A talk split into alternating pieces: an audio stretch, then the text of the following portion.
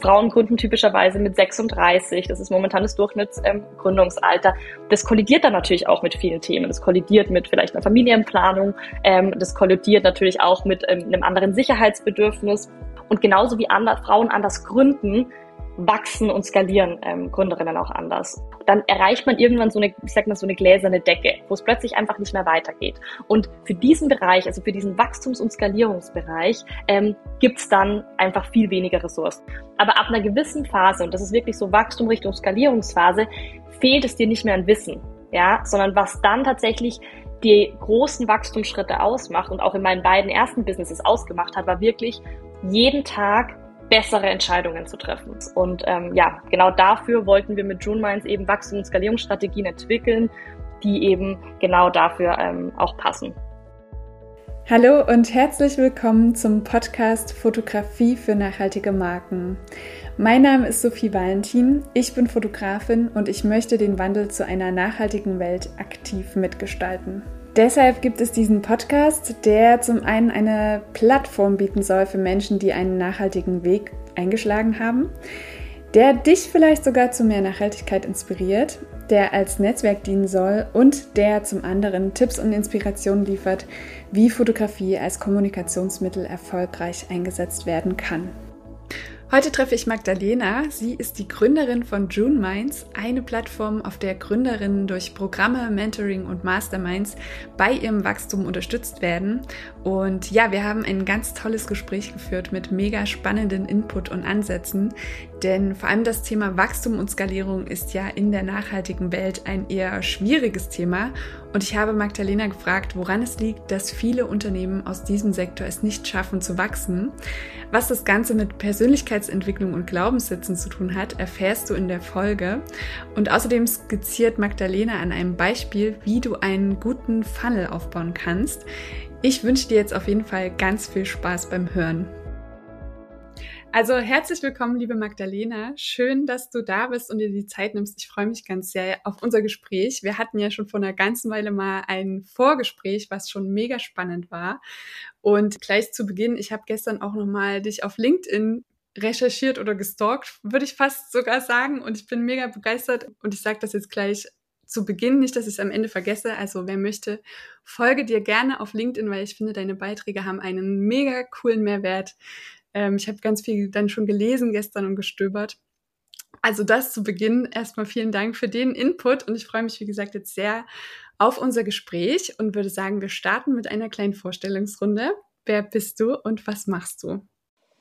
Ja, vielen lieben Dank für die Einladung. Wir hatten ja tatsächlich schon ähm, ein Vorgespräch, ich glaube vor dem Sommer. Unglaublich, dass es jetzt wieder schon so lange her ist und ich freue mich aber total, dass wir jetzt heute miteinander sprechen können. Ähm, mein Name ist Magdalena, ich bin die Gründerin von June Minds. June Minds ist eine Gründerinnenplattform, bei der wir Gründerinnen vor allem durch Programme, Mentoring und Masterminds im Wachstum und vor allem auch in der Skalierung unterstützen. Ja, erzähl gern mal, warum du dich dazu entschieden hast, diese Gründerinnenplattform zu gründen. Ich habe tatsächlich selber ähm, davor schon zweimal gegründet. Das heißt, im Nachhaltigkeitsbereich hatte ich dann schon einerseits diese Erfahrung, was es denn eigentlich bedeutet, zu wachsen, zu skalieren als Gründerin. Ich habe aber parallel auch immer als Mentorin in Startup Acceleratoren gearbeitet. Das heißt, ich habe immer dann dort zweimal im Jahr, immer so 25 ähm, GründerInnen begleitet in ihrem Wachstum und bei der Skalierung ähm, mit ganz unterschiedlichen Geschäftsmodellen, also von Blockchain ähm, bis zu E-Commerce, ähm, bis zu eigenen Brands ähm, und hatte dann quasi immer so ein bisschen beide Seiten. So wie sieht Wachstum und Skalierung eigentlich von der GründerInnenseite aus und wie sieht es eigentlich von einer MentorInnenseite aus? Und was mir dabei aufgefallen ist, und das war auch was, womit ich in den ersten Jahren auch bei meinen Gründungen total zu strugglen hatte, ist, dass eigentlich alles, was Wachstum und Skalierung betrifft, immer auf so ein ich sag mal, auf so einen Gründerstereotypen ausgelegt ist. Ja, also man geht immer davon aus bei diesen ganzen Wachstumsstrategien, dass man einen Gründer hat, der ähm, unendlich viel Zeit, unendlich viel Geld und unendlich viel Energie ähm, hat. Und alles, was Wachstum ist, wird eigentlich immer durch ein mehr, sage ich mal so, auf allen Ebenen eigentlich bewirkt. Ja, also es geht um mehr Stunden, mehr Kapital, mehr Risiko, mehr Druck, mehr Tasks. Und so wird eigentlich, sage ich mal, ganz klassisch ähm, in der Startup-Welt da draußen Wachstum unter Anführungszeichen erzwungen. Und dass das ein System ist, was für ähm, nur die wenigsten Gründerinnen tatsächlich funktioniert, wurde mir dadurch ähm, schon bewusst, weil ich auch gesehen habe, wie wenige Gründerinnen eigentlich über die Gründungsphase hinaus in diese Wachstums- und dann eben vor allem in die Skalierungsphase ähm, überhaupt kommen. Und auch, dass es super, super viele ähm, ja, Frauen da draußen gibt, die sagen, ich wollte immer gründen, habe es aber nie gemacht, weil mich genau das eben auch so abgeschreckt hat, dass ich alle Gründer unter Anführungszeichen, die wirklich erfolgreich ähm, mit ihrem Business sind, sehe, dass sie 70 plus Stunden machen, einer Investmentrunde nach dem anderen, nach der anderen nachlaufen, ähm, dann plötzlich abhängig sind von vielleicht einem Venture Capital ähm, Investor, der Druck, die Zeit, die ich habe. Ähm, und das ist eben ein System, was gar nicht auf so viele Gründerinnen da draußen tatsächlich ähm, passt. Und man sieht es auch immer ganz schön, wenn jetzt wieder so dieser Female Founders Report kommt, wo man eben sieht, dass ja Frauen gründen typischerweise mit 36, das ist momentan das Durchschnittsgründungsalter. Ähm, das kollidiert dann natürlich auch mit vielen Themen. Das kollidiert mit vielleicht einer Familienplanung, ähm, das kollidiert natürlich auch mit ähm, einem anderen Sicherheitsbedürfnis. Das heißt, was, glaube ich, für mich so die Grundlage war, ist, ich habe gesehen, dass Frauen gründen anders, ja, also sie wählen andere Bereiche, also zum Beispiel orientieren sich oft an gesellschaftspolitischen Fragen, wollen oft da quasi was verändern. Sie haben andere Ressourcen zur Verfügung, gerade was natürlich auch dieses Thema, sage ich jetzt mal, ähm, Zeit betrifft, haben anderes Sicherheitsbedürfnis und genauso wie andere, Frauen anders gründen, wachsen und skalieren ähm, Gründerinnen auch anders. Und ähm, ja, genau dafür wollten wir mit June Minds eben Wachstum- und Skalierungsstrategien entwickeln, die eben genau dafür ähm, auch passen. Das klingt auf jeden Fall super spannend. Vielleicht biegen wir noch mal ganz kurz ab zu der Plattform, die du davor gegründet hast. hast. Vielleicht kennen es einige, ähm, Free-Minded Folks. Und da ging es ja auch vor allem, ich erinnere mich noch an unser Gespräch, um diesen ja, Nachhaltigkeitssektor. Und damals hast du auch schon gesagt, dass genau da auch das Problem liegt, gerade im Nachhaltigkeitsbereich, dass Unternehmen auch irgendwie nicht über diesen Wachstums-Skalierungsprozess kommen. Vielleicht ist es auch, ich weiß nicht, ob man das mit den Gründerinnen gleichsetzen kann oder ob es nochmal eine andere Sparte ist, aber vielleicht können wir da nochmal ganz kurz reinschauen, was so deine, ja, oder was deiner Meinung nach die Gründe dafür sind, warum diese Skalierung und dieses Wachstum da so, ja, nicht so voranschreitet oder vorher schon abbricht. Ich glaube, im Nachhaltigkeitsbereich kommen ein paar Punkte zusammen. Und zwar, was ein Teil ist, und der ist aber in allen Bereichen gleich, und das ist der Teil, dass es quasi für die Gründung und in diesem Gründungsbereich gibt es unfassbar viele Ressourcen. Ja, wenn ich mich heute entscheide zu gründen und dafür müssen wir, glaube ich, auch dankbar sein. Hier in Deutschland habe ich unfassbar viele Programme. Es gibt ganz tolle GründerInnenprogramme. Ich kann ähm, mich an Ressourcen im Internet. Es gibt ganz viele Guides, wie ich denn quasi so ein Business erstmal aufsetze. Und wo es aber dann tatsächlich dünn wird, ist in dem Moment, wo dieses Business grundsätzlich läuft, es funktioniert, ähm, ich habe Kundinnen, ähm, das funktioniert, dann erreicht man irgendwann so eine, ich sag mal, so eine gläserne Decke, wo es plötzlich einfach einfach nicht mehr weitergeht. Und für diesen Bereich, also für diesen Wachstums- und Skalierungsbereich, ähm, gibt es dann einfach viel weniger Ressourcen. Und das ist aber generell eben über alle Bereiche eben gleich, was der Grund auch ist, warum einfach es leichter ist, sage ich mal, auf diesen ersten Schritt zu kommen, über die Gründungsphase in die Wachstumsphase zu kommen und ein Business hat, was schon irgendwie funktioniert, vielleicht auch noch sehr unterschiedlich ähm, starke Monate hat, aber da mal hinzukommen, ist, finde ich, deutlich einfacher, alleine aufgrund der Menge an, sage ich jetzt mal, Unterstützung, Support, Programmen, Guidelines, bis hin zu YouTube-Videos ähm, man hat, um dorthin zu kommen. Danach wird es eben schon mal deutlich schwieriger, weil man einfach diese Ressourcen nicht mehr hat.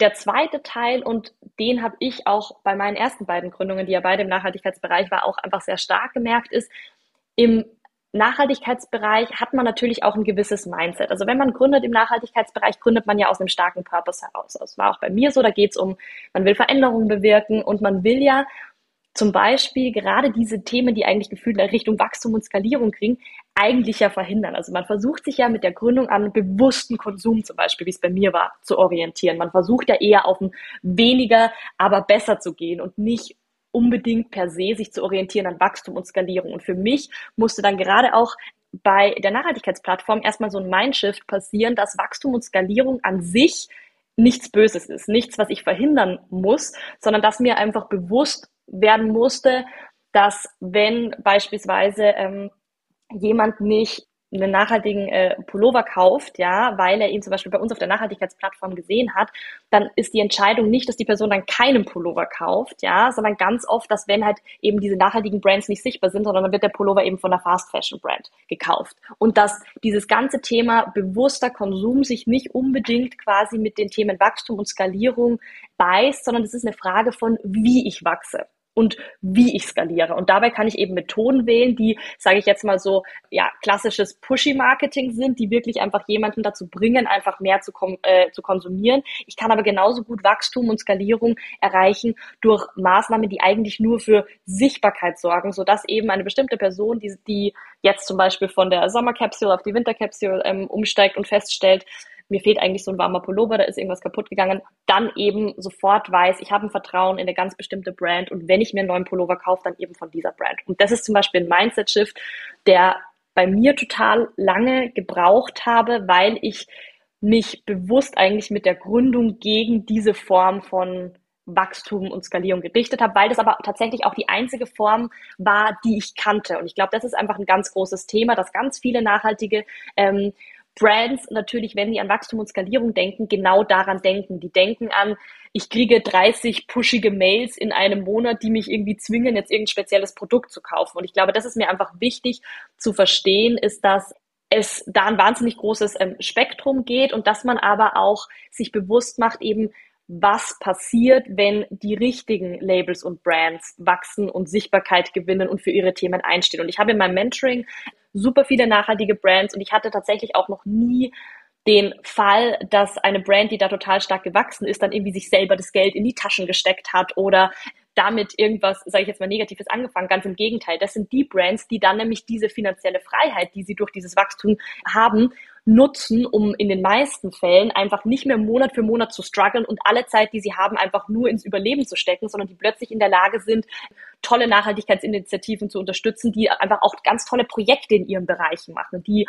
Factories besuchen, ähm, wo sie produzieren, die Filme darüber drehen, die Aufklärung betreiben. Und ich glaube, wenn man sich diesen Mindset-Shift mal bewusst macht, und der hat bei mir tatsächlich sehr lange gedauert, dann hat man plötzlich nicht mehr Angst vor Wachstumsskalierung, sondern versteht natürlich auch, was der Purpose dahinter ist. Und der zweite Punkt, der bei nachhaltigen Labels, glaube ich, auch immer ein Thema ist oder generell ähm, im Nachhaltigkeitssektor ist, und das war bei mir tatsächlich auch so, ist, dass natürlich auch oft ein gewisses Skillset fehlt. Warum? Weil man natürlich im Nachhaltigkeitsbereich aus diesem Purpose rausgründet und immer so natürlich auch eher einen Produktfokus hat. Versus, wenn ich mir in den Acceleratoren angeschaut habe, die GründerInnen, die jetzt zum Beispiel im technischen Bereich gegründet haben, die in Software gebaut haben und so weiter, das waren auch oft, oder selbst im E-Commerce, das waren oft GründerInnen, die einen BWL-Background hatten, schon irgendwie drei, vier, ähm, sage ich jetzt mal, Praktikums in Performance-Marketing oder ähnlichem hatten. Das heißt, die einfach mit einem ganz anderen Skillset da reingegangen sind und denen eigentlich nur noch eine Idee gefehlt hat. Also die hatten ein gefühltes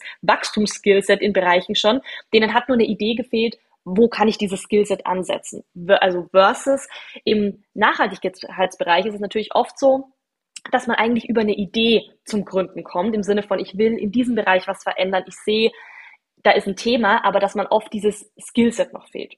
Die gute Nachricht ist aber, dass man sich dieses Skillset und sowas bei mir auch einfach anlernen kann, weil man eben davor jetzt per se keine Angst haben braucht. Und ich verstehe, dass vielleicht jetzt irgendwie Marketingmethoden wie SEO oder vielleicht auch Ads oder vielleicht auch wie baue ich ein Funnel und so weiter, dass das in der ersten Linie vielleicht mal so ein bisschen Angst machen kann, weil es erstmal wie eine fremde Sprache klingt und auch natürlich so ein bisschen technischer, aber dass das alles keine Rocket Science ist. Und gerade für jemanden auch wie wie, wie ich, also ich zum Beispiel, ich bin Juristin vom Background her, ähm, das heißt, ähm, das, ich habe in meinem ganzen Studium keinen Computer gesehen, ja, ähm, dass man da auch merkt, dass alles, was diese, sage ich jetzt mal gefühlt, performance-lastigeren Marketingmethoden sind, das nichts ist, was man entweder kann oder nicht kann, weil man es eben mal studiert oder gelernt hat, sondern dass das alles eben Themen sind, wo man sich einfach einarbeiten kann. Ja, wir gehen auch gleich nochmal auf das Thema Funnel ein. Ähm, aber vorher sind jetzt noch so ein paar Dinge aufgeploppt, die ich super gerne nochmal nachfragen würde. Einmal, warte, wo fange ich jetzt an? Vielleicht starten wir einmal zum Thema, weil es gerade total aktuell ist, Black Friday. Das würde mich auch mal interessieren, was deine Meinung dazu ist, weil das einfach ja jetzt wieder super präsent war. Die einen machen Black Friday oder nennen es dann Green Week, ähm, wo man sich auch so fragt, okay, ist es jetzt irgendwie eine versteckte Message, um trotzdem einen Sale zu machen oder nicht? Genau, das würde mich einfach mal interessieren, was du dazu denkst. Ist tatsächlich für mich auch ein total ähm, zweischneidiges Schwert, muss ich sagen. Und zwar aus einem Gesichtspunkt ist, ich betreue natürlich bei June Minds ganz viele Gründerinnen, für die ich, mit denen ich jedes Jahr gemeinsam quasi den Black Friday vorbereite. Weil natürlich, und das muss man auch sagen, aus einer unternehmerischen Sicht, ist natürlich einfach ein starkes Q4 zu haben und damit natürlich das Jahr abzuschließen, gerade wenn wir uns jetzt zum Beispiel dieses oder letztes Jahr anschauen, wo wir uns bewusst machen, wie viele natürlich auch ähm, einfach wirklich ähm, schwere Jahre hatten, ja, durch Corona und Co. Einfach ein total legitimes ähm, unternehmerisches Ziel, ja. Ähm, und gleichzeitig sehe ich auch gerade im Nachhaltigkeitssektor natürlich auch, wenn ich jetzt zurückgehe in mein erstes Unternehmen, wie viele ähm, Menschen da draußen eigentlich Lust hätten, Sachen in dem Nachhaltigkeitsbereich, zum Beispiel auch gerade Fair Fashion zu konsumieren, aber natürlich immer so eine kleine Preishürde haben und die sich das zum Beispiel auch manchmal gar nicht leisten könnten und dann Ewigkeiten warten, bis es mal eine Möglichkeit gibt, da zum Beispiel ein Lieblingsteil irgendwie vergünstigt zu kaufen. Also das ist so die Pros, die ich sehe die Cons, die ich sehe, die sehe ich vor allem natürlich aus der Konsumentinnenseite, weil ich natürlich auch mitkriege, was in diesen Wochen für eine Rabattschlacht eigentlich passiert und ich natürlich da mich ganz oft auch ganz gerne verstecken würde, weil ich das Gefühl habe, dass eigentlich jedes Label und jede Brand mir irgendwas gefühlt aufdrängen will. Und ich glaube, so die Ratio, zu der ich komme, das ist auch die Ratio, zu der ich grundsätzlich Gründerinnen rate, ist das erste ist, ich glaube, es ist wahnsinnig wichtig, dass alles, was du in deinem Business machst, zu 100 Prozent allein ist mit deinem Wertesystem. Ja, das heißt, wenn du ein Thema hast, generell mit Black Friday oder Rabatten an sich, ist es was, wo ich da mal dahinter schauen würde. Ist es begründet? Sind es einfach Themen, die du selber vielleicht hast, auch vielleicht gegebenenfalls noch nie aufgearbeitet hast? Sind es irgendwelche Money-Themen? Also so, das würde ich mir mal als erstes anschauen. Wenn du dich dann dagegen entscheidest, hast du dich eben dagegen entschieden und das ist genauso wunderbar. Und wenn du dich dafür entscheidest, ist es, glaube ich, total entscheidend, sich bewusst zu machen, was für eine Rabattaktion bei Black Friday ähm, stattfindet. Weil was mich immer total stutzig macht, ist, wenn ich natürlich Rabatte sehe von irgendwie 70 bis 80 Prozent, wo man natürlich auch ganz genau weiß,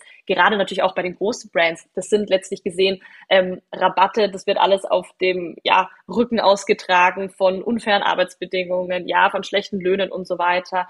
Da geht's eigentlich nur darum, dass man mit so menschlichen Urängsten spielt und sagt, wenn du es jetzt nicht kaufst, kriegst du es quasi nie wieder ähm, so günstig. Und das sind einfach Sachen, die mich total skeptisch erscheinen lassen. Was ich hingegen ähm, durchaus eine legitime Entscheidung eben finde, ist zu sagen, in einem gewissen ähm, Bereich an der Black Week ähm, oder an Black Friday quasi teilzunehmen, aber mit einem moderaten Rabatt, der einem dann nämlich nicht äh, mit irgendwelchen Urängsten spielt, sondern da sprechen wir vielleicht von mal 20 Prozent ähm, Rabatt und das vielleicht sogar eben noch ähm, quasi kombinieren durch ähm, eine Aktion, dass man zum Beispiel sagt, man unterstützt dabei nicht nur den eigenen Gewinn, sondern man unterstützt zum Beispiel auch andere Initiativen. Und so haben wir auch bei June Brands jetzt viele Brands unterstützt, die zum Beispiel äh, quasi eine Win-Win-Rabattaktion gemacht haben, zehn Prozent ähm, zum Beispiel ähm, als Gewinn und zehn Prozent zum Beispiel dann an eine Special-Aktion und die haben sich dann immer eine Initiative rausgesucht. Also das heißt, für mich Black Friday total ähm, zweischneidiges Schwert. Sowohl aus unternehmerischer Seite kann ich Punkte verstehen, aber auch aus Konsumentinnenseite wird mir da oft das ganz schön ähm, gruselig. Und wie bei allem, glaube ich, ist es quasi weniger entscheidend die Frage generell eines, eines Ops, weil ich glaube, das ist einfach wirklich eine Werteentscheidung, die jedes Label für sich selber treffen muss und kann. Und da gibt es auch per se nicht ein richtig und ein falsch. Und wenn man sich dafür entscheidet, ist es aber einfach dann eine Frage quasi, wie, ähm, wie genau ähm, stelle ich da die Stelltrauben, wie setze ich da meinen Fokus? Und ich glaube, dass da man einfach oft unterschätzt, dass es nie eine Alles- oder Nichts-Entscheidung ist und dass man diesen Spielraum nutzen kann und tatsächlich auch ähm, nutzen sollte. Und wir haben es dieses Jahr, glaube ich, gesehen, stärker als in den Jahren zuvor, dass ganz viele nachhaltige Labels, die eigentlich nie Black Friday gemacht haben, dieses Jahr tatsächlich zum ersten Mal ähm, auch Teil genommen haben, was ich dann auch so ein bisschen mit überraschend quasi festgestellt habe, weil sich viele doch sehr, äh, ja, sehr prominent auch nach außen positioniert haben mit wir machen das nicht. Und ich glaube, es ist natürlich aber auch zu manchen Teilen dann die wirtschaftliche Situation, die natürlich viele dann dazu bringt, ähm, andere Entscheidungen zu treffen, weil die letzten Jahre waren tatsächlich ähm, überhaupt nicht einfach, ähm, gerade für nachhaltige Labels. Und das muss man natürlich auch immer sehen in dieser Entscheidung.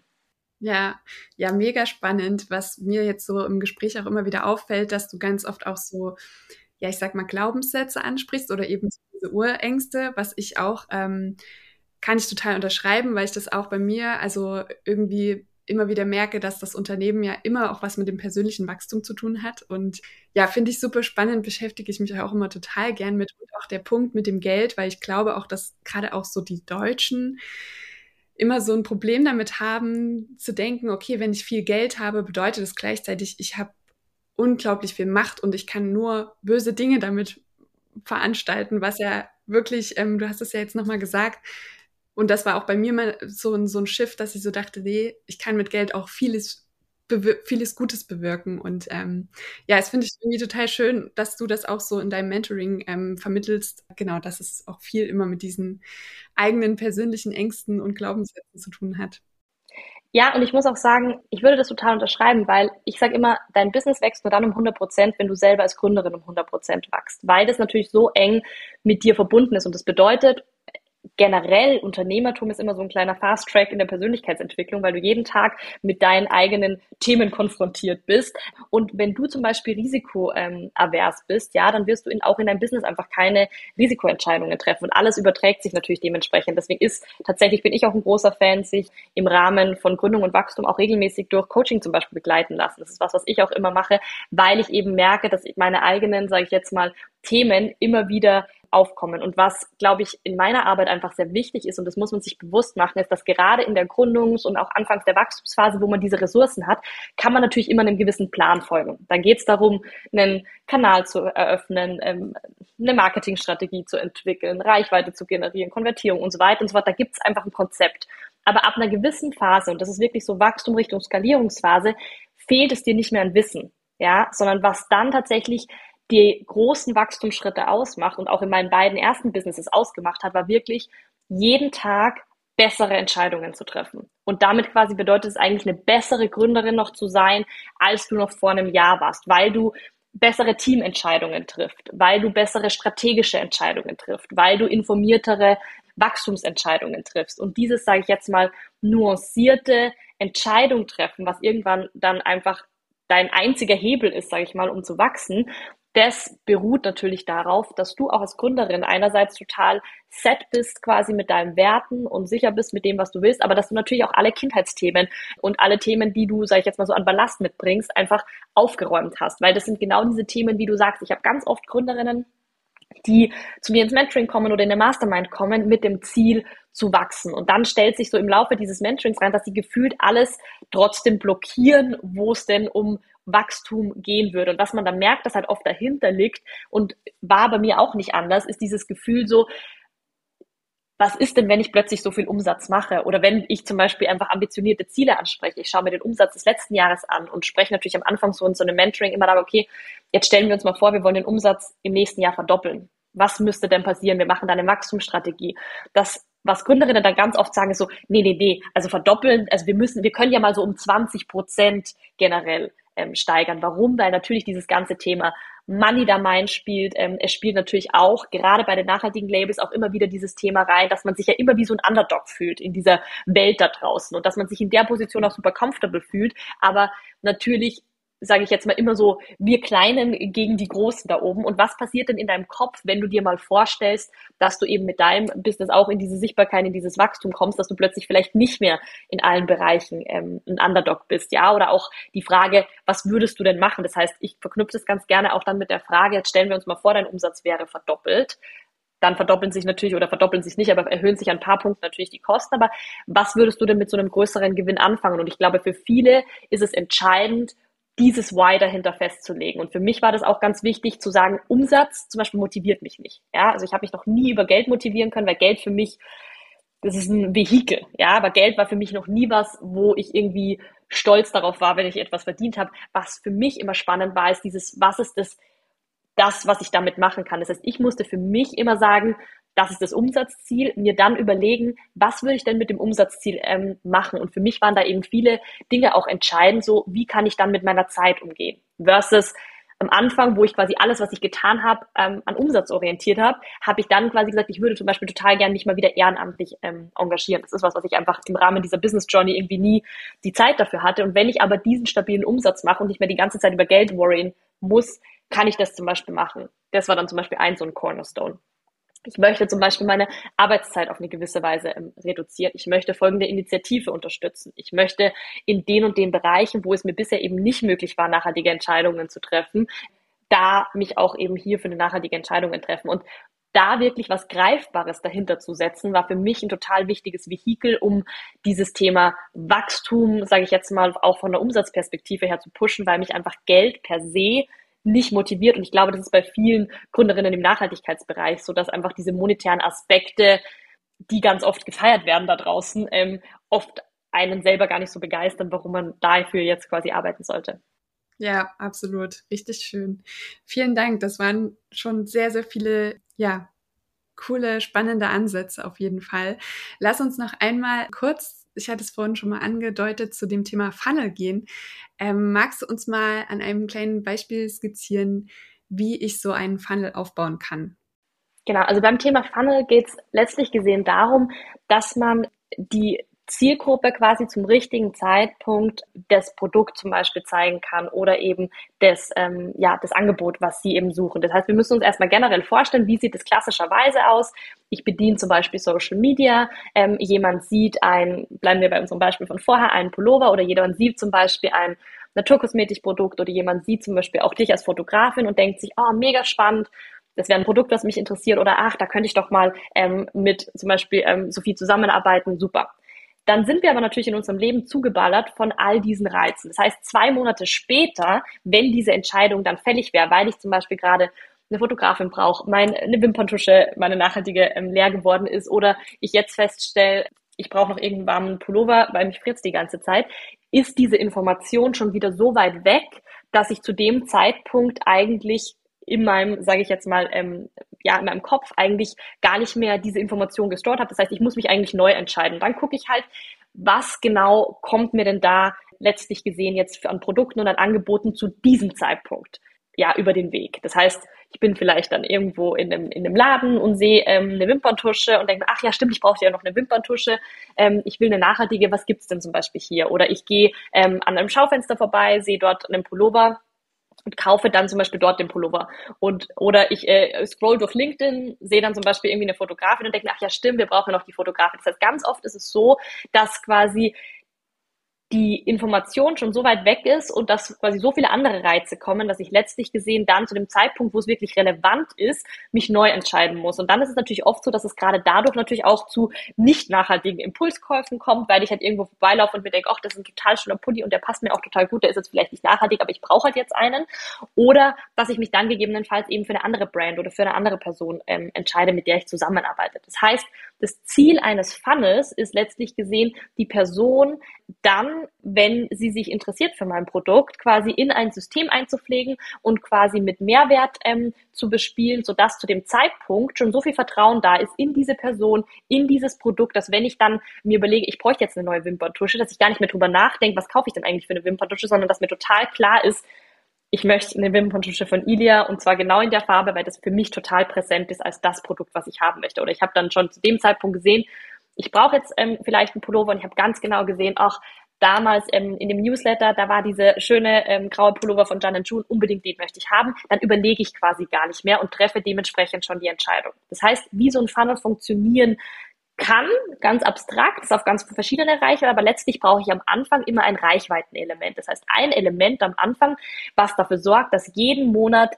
neue Menschen eben generell von mir und meiner Brand erfahren. Das kann ein Podcast sein, das kann eine Ad sein, das kann organischer Social Media Content sein, das kann ein Speaking sein, ja, also irgendwas, was letztlich dafür sorgt, dass eben jeden Monat neue Menschen auf mich aufmerksam werden.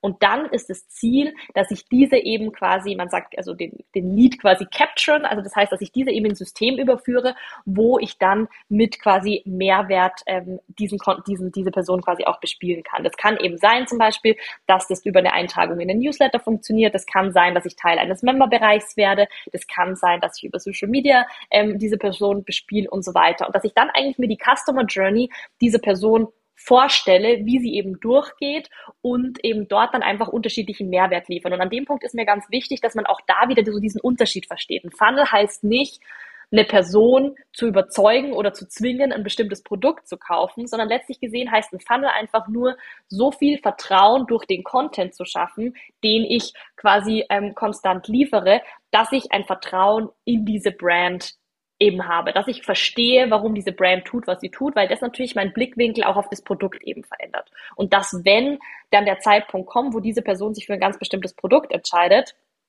dann eben ähm, diese Positionierung schon klar ist. Also wenn wir es an einem ganz aktuellen Beispiel, nachdem du gefragt hast, mal durchspielen würden, jetzt nehmen wir an, ich bin eine Naturkosmetik-Brand, ja, und überlege mir natürlich auch, wie kann ich einen gewissen Mehrwert schaffen. Und dann wäre zum Beispiel eine Möglichkeit zu sagen, ich nehme als Reichweitenelement, ich spreche, ich habe eine Podcast-Interview, so wie wir jetzt, wir sprechen über das Thema, ich stelle meine Brand vor und es hören Menschen zu, die sind total begeistert und denken sich, boah, mega spannend, das klingt nach einer richtig coolen Brand. Die gucken dann zum Beispiel als erstes, ähm, weil ich das im Podcast erzählt wurde, zu sagen, wir haben eine tolle Library, wo ihr immer sehen könnt, zum Beispiel, wie wir mit unseren Produkten eben, keine Ahnung, schöne Looks schminken. Guckt da mal rein.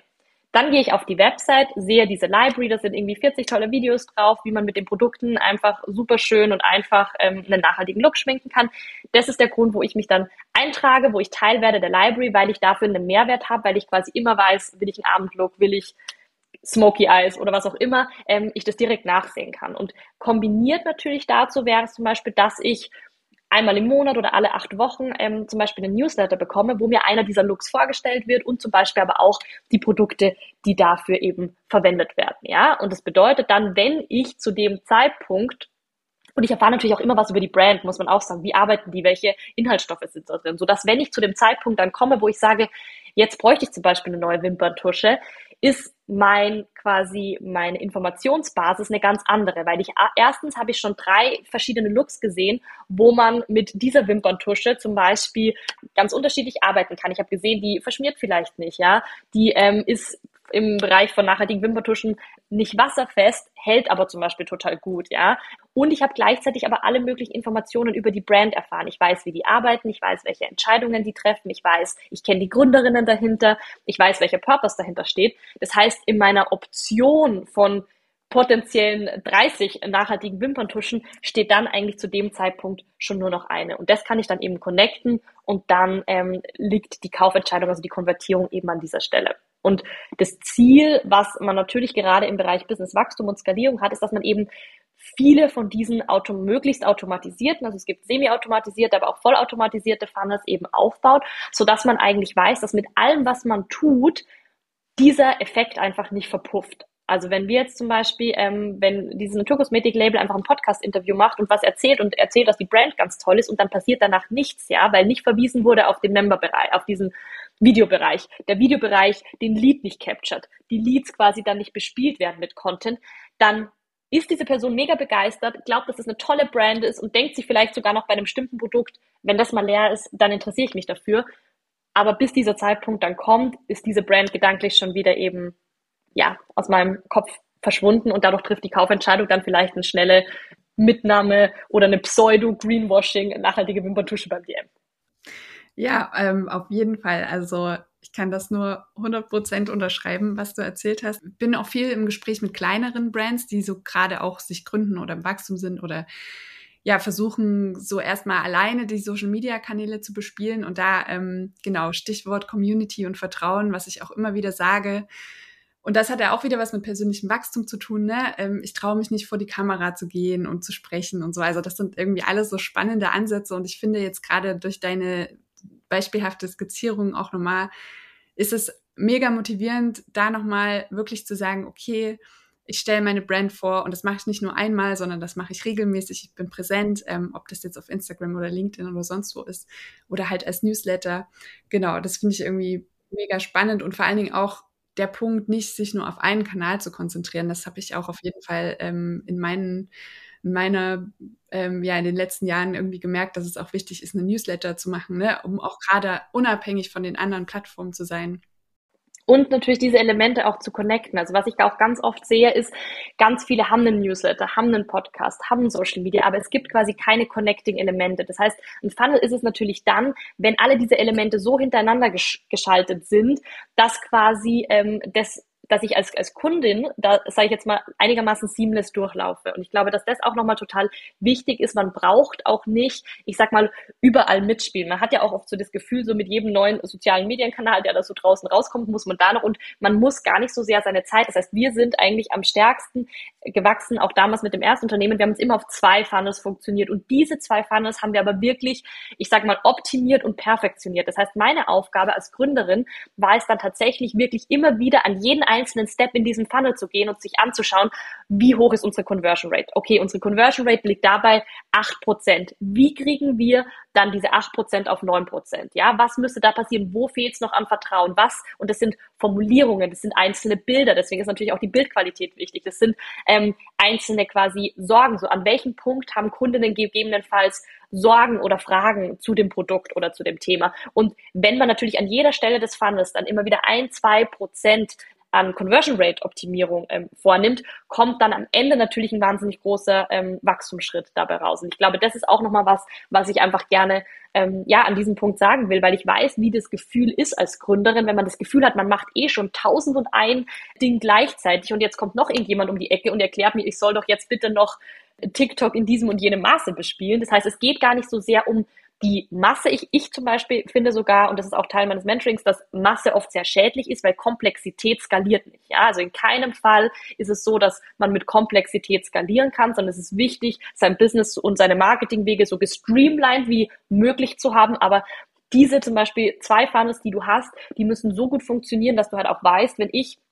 zum Beispiel zwei Monate von der Bildfläche verschwinde, weil ich mich um ein ganz anderes Projekt kümmere, weil ich zum Beispiel ein Buch schreibe, weil ich im Urlaub bin oder weil ich vielleicht auch einfach mal krank bin oder vielleicht ein Kind bekomme, was auch immer ähm, im Leben so passiert, dass das eigentlich meine Umsätze nicht berührt, weil ich weiß, dass quasi meine Funnels so stabil laufen, dass es quasi gar nicht mehr relevant ist, ob ich jetzt aktuell gerade da bin oder nicht da bin, dafür, dass wir Neukundinnen Anfragen bekommen oder Neukundinnen Buchungen oder eben Neukundinnen Käufe bei uns eintreffen. Und ich glaube, dass das eben nochmal wichtig ist, dass es auch da, glaube ich, schreiten wir so ein bisschen einen anderen Weg ein wie viele andere, sondern eigentlich um weniger, aber besser dafür geht und nicht per se um ein mehr an sich, weil um so viele Kanäle, die oft oftmals nicht connected sind, wirklich auf so einem hohen Level bespielen zu können, dass daraus auch wirklich die Umsätze äh, entstehen, bräuchte man meistens ja irgendwie ein acht, neunköpfiges Team. Und das hat man in dieser Gründungs- bzw. Wachstumsphase ja in den seltensten Fällen. Ja, absolut. Ja, zum Schluss noch ähm, eine Frage, beziehungsweise ja, hast du Tipps, äh, um vor allem motiviert zu bleiben? Ich glaube, was total entscheidend ist, ist, man braucht ein wirklich starkes berufliches Why. Ja, ähm, und sich da auch nochmal wirklich bewusst machen, so, warum stehe ich jeden Tag auf? Warum genau ähm, mache ich, was ich mache? Und ich glaube, sich das auch immer wieder bewusst zu machen, gerade in Phasen, wo man das Gefühl hat, dass es mal schwieriger wird. Das ist, glaube ich, so dieser eine Teil. Ähm, und der zweite Teil ist, ich glaube, wo oft die Schwierigkeit mit der Motivation herkommt, ist, dass man wir in einer Gesellschaft leben, wo man eigentlich gewohnt ist, immer so einen Sprint zu machen und komplett zu overpacen. Und dann quasi ist man erstmal wieder total platt und ähm, muss sich erstmal wieder so komplett äh, rehabilitieren. Und dann gibt's wieder einen nächsten Sprint oder einen Launch von der Kollektion oder irgendwas und dann overpace ich wieder total. Ähm, und danach ähm, brauche ich erstmal wieder Pause. Also eigentlich so einen gewissen Jojo-Effekt ist man gewohnt. Und das führt dann immer zu quasi Momentum und Anfangsmotivation, Overpacing und dann bin ich erstmal wieder komplett flat und habe natürlich keine Motivation. Ich glaube, dass es eben gerade da auch wichtig sein kann, einfach für Stabilität zu sorgen, ja, für eine sichere Baseline zu sorgen und wirklich sich zu überlegen, wie kann ich mein Unternehmen bauen, so dass ich weiß, dass es quasi einfach funktioniert wie eine Art von, sage ich jetzt mal, System, was auch unabhängig zum Beispiel ist, teilweise von meiner Energie, weil es gibt Wochen, da wird man mehr Energie haben und mehr Motivation haben und es gibt Wochen, wo man weniger hat und es wäre auch gar nicht so schlimm, wenn man nicht immer müsste. Ja, und ich glaube, das ist auch total okay, dass man nicht jeden, äh, jeden Tag des Monats irgendwie voll motiviert jetzt ähm, an sein Business geht. Das geht mir auch ähnlich so. Es gibt äh, Wochen, wo ich mehr motiviert bin und Wochen, wo ich weniger. Aber wo es schwierig wird, ist, wenn dann so ein Druck dazu kommt, dass man eben auch in diesen Wochen muss. Deswegen glaube ich, ist auch ein wichtiger Teil zu sagen, wie kann ich mein Business bauen, dass es einfach wahnsinnig ähm, stabil läuft, unabhängig auch von mir läuft, so dass alles, was quasi ich dazu bringe, ist eigentlich so ein bisschen schon diese Cherry on top. Und das ist was, was ich auch merke, gerade in den letzten Jahren, was mir unheimlich viel ähm, Motivation gibt, ist, dass ich weiß quasi, ich kann total im Rahmen meiner Energie arbeiten. Ja, wenn ich gerade viel kreieren will, ähm, und da einen guten, eine Motivation habe und einen Moment haben, dann kann ich das machen, aber es ist einfach nicht mehr notwendig dafür, dass wir gute, stabile Umsätze haben, dafür, dass wir wachsen, ist dieser Anteil einfach nicht mehr notwendig. Und da den Druck rauszunehmen, ist, glaube ich, einfach wichtig, weil Druck ist aus meiner Seite immer das, was natürlich ähm, Motivation killt und natürlich auch dieses ständige overpacen und dass das eigentlich zu so einer Norm erklärt wird. Ich glaube, dass es auch sehr, sehr negativ sich auf unsere Motivation ähm, auswirkt. Und wenn man da, glaube ich, so an diesen Themen arbeitet, also gerade so an diesem Why ähm, und auch an quasi wirklich so einem gesunden, stabilen Businesswachstum, was eben auch unabhängig ist von den eigenen Kapazitäten, glaube ich, hat man ganz gute Chancen, da ähm, stark also motiviert zu bleiben und sich nicht immer ähm, ja von durch durch das tiefe Tal wieder hochkämpfen zu müssen. Ja, sehr gut, sehr gute Tipps auf jeden Fall. Ja, vielen, vielen Dank, liebe Magdalena, für dieses wirklich tolle Gespräch. Ich hoffe, alle, die zugehört haben, können sich was mitnehmen. Ja, hast du noch irgendwas, was dir auf dem Herzen liegt, wo du jetzt sagst, das könnten wir auf jeden Fall noch mit ansprechen oder ja, bist du, bist du soweit fein? Nein, ich bin total fein. Ich sage auch vielen lieben Dank ähm, für das Gespräch. Für alle, die sich vielleicht für dieses Thema ähm, ja, Businesswachstum und äh, Skalierung interessieren, ähm, guckt gerne mal ähm, bei uns bei Minds vorbei. Wir haben einen kostenlosen Memberbereich. Da sind ganz viele Themen, Templates, Best Practices, Videos online ähm, zu diesem Thema, weil es uns natürlich ein Anliegen ist, dass Gründerinnen einfach unbedingt in diese Wachstumsphase kommen und so viel ähm, ja, wie möglich daraus mitnehmen können.